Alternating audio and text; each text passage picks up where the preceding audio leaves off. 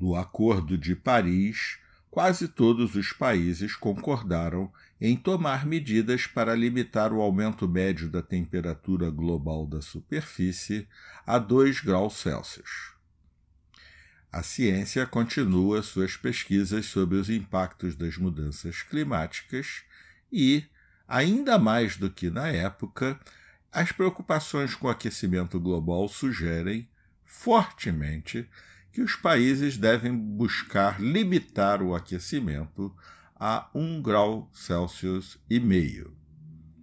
Um estudo muito interessante investiga quais as implicações para a China de tentar atingir esse limite inferior de 1 grau Celsius e meio.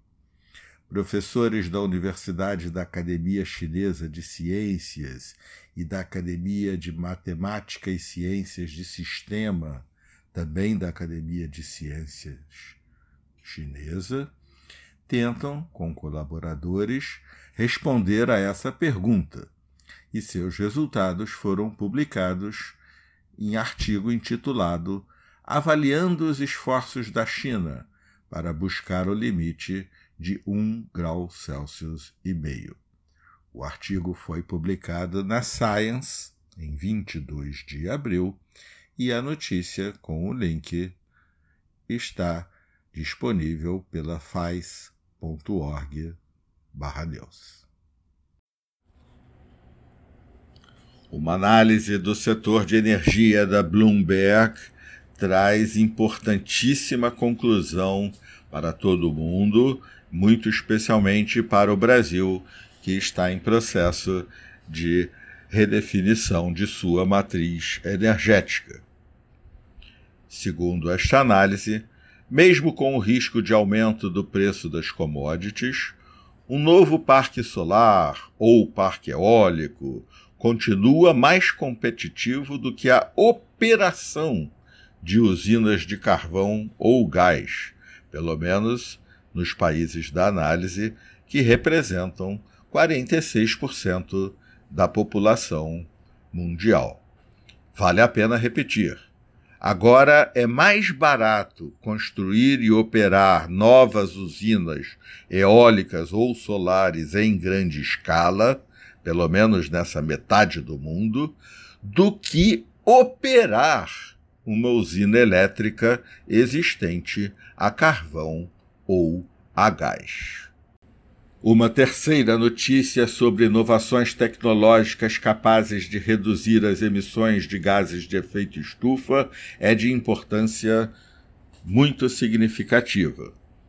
Em todo o mundo, a eletrificação avança e isto é de importância fundamental porque permite um aumento muito expressivo na eficiência energética.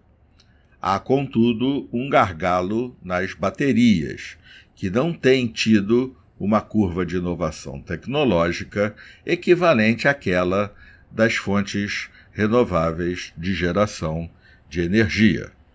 Esta semana, pesquisadores das universidades Friedrich Schiller, na Alemanha, e da Wayne State University e Boston University, nos Estados Unidos, criaram uma membrana híbrida capaz de dobrar a vida útil de baterias feitas com metal de lítio, contornando um problema que é o surgimento de dendritos causadores de curto-circuito. As geleiras em todo o mundo estão diminuindo ainda mais rapidamente do que o previsto. Avanços na tecnologia de satélite revelam que as massas de gelo no Alasca e na Ásia perderam 4% de seu volume em menos de uma década. Este é o primeiro estudo para monitorar mudanças em grande escala na espessura das geleiras, suas massas e contribuição à elevação do nível do mar. Os pesquisadores usaram tecnologia de altimetria de radar embutida em um satélite da Agência Espacial Europeia, o primeiro passo para observação durante todo o ano de todas as geleiras da Terra vistas do espaço em alta resolução. A notícia e o link são da Bloomberg Grimm.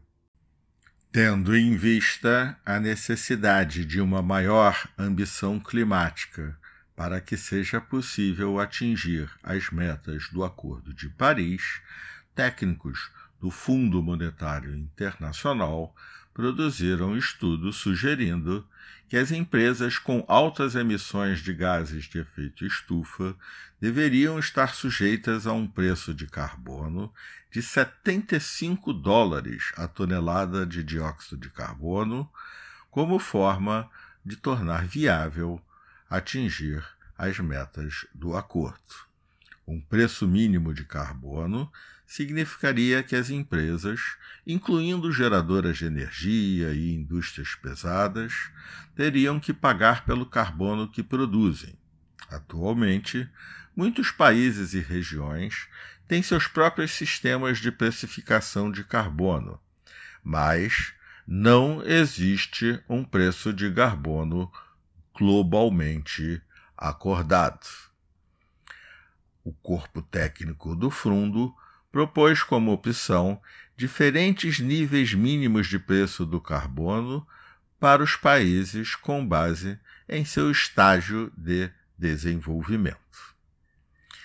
As notícias e o link são do The Guardian e da Bloomberg Graham. Como sabemos, ainda que todas as metas voluntárias, as NDCs, apresentadas pelos países à Conferência das Partes do Clima fossem cumpridas, o que não é muito plausível, o mundo permanece em rota para um aquecimento global de sua temperatura média superior a 3 graus Celsius até 2100. Tendo isso em vista, cientistas liderados pela Australian Academy of Science analisaram a posição da Austrália frente a um aquecimento global superior a 3 graus Celsius. A conclusão, sintetizada por Dr. Andrew King, da Universidade de Melbourne, é que os impactos no meio ambiente e para as pessoas da Austrália seriam devastadores. A notícia e o link sandafaz.org. O setor de navegações marítimas é responsável por quase 3% das emissões totais de gases de efeito estufa. Esta semana, a Mitsui Ostlines MOL, o maior armador do Japão, divulgou um roteiro com o objetivo de emissões líquidas zero até 2050. Neste roteiro, a MOL declara a sua intenção de já ter embarcações oceânicas com emissão zero líquida nesta década, de reduzir as suas emissões em 45% até 2035, em comparação com os níveis de 2019 um grande avanço em relação às metas internacionais que tendem a usar 2008 como base. Outros estaleiros também tentam soluções tecnológicas para redução de emissões, e a AP Moller Marx revelou que já contratou um estaleiro para construir um navio movido a combustível verde, que comece a operar em 2023. Uma boa semana para todos e até o próximo Pod Climate News no início da semana que vem.